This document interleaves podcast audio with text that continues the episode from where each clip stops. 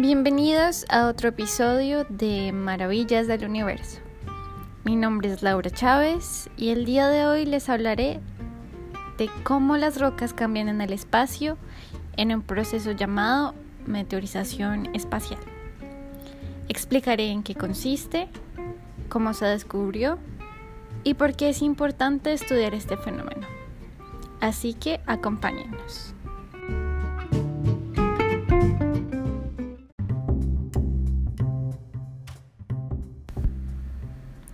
En la Tierra, las rocas son alteradas química y físicamente por diversos factores, como la interacción de estas con la atmósfera, el agua o la intervención de microorganismos. A esto se le denomina meteorización. Sin embargo, en el espacio no tenemos la misma disponibilidad de estos elementos y por ahora no hemos encontrado evidencia de vida fuera de nuestro planeta. Entonces, ¿cómo se alteran las rocas en el espacio? Los cuerpos planetarios que no tienen atmósferas, como la Luna, el planeta Mercurio y los asteroides, son susceptibles a la radiación solar y al impacto de minutos meteoritos, generando cambios químicos y estructurales en las rocas.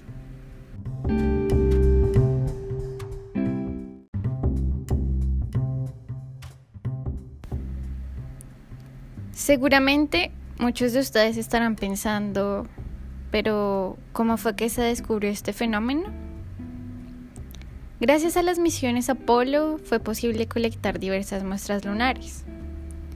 Al analizar una capa de fragmentos rocosos, llamado en geología regolito, y la roca debajo de este regolito, ambas muestras provenientes de un mismo lugar, se mostró que éstas reflejaban la luz de formas diferentes, es decir, presentaban diferencias en su reflectancia incluso teniendo la misma composición.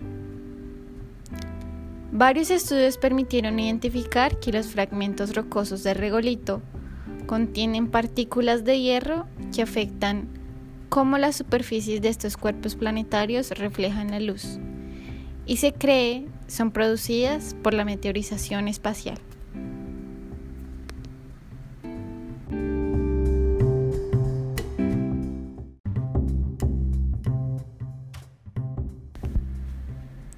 Pero, ¿para qué nos sirve estudiar este fenómeno? ¿Cuál es su importancia? La meteorización espacial genera cambios químicos y físicos en las superficies de los cuerpos planetarios sin atmósfera. Entonces, al comparar la reflectancia de los meteoritos que tenemos aquí en la Tierra con diferentes asteroides para así poder determinar el origen de los meteoritos, se presentan diferencias, incluso teniendo características químicas similares. Así que al comprender cómo funciona la meteorización espacial, podemos hacer una mejor caracterización de las superficies de los asteroides, entender cómo éstas han evolucionado y así determinar de dónde provienen los meteoritos. Es importantísimo estudiar los meteoritos no solo porque permiten entender las condiciones tempranas de nuestro sistema solar, sino también estos nos permiten, por ejemplo, hacer estimaciones del origen del agua en la Tierra.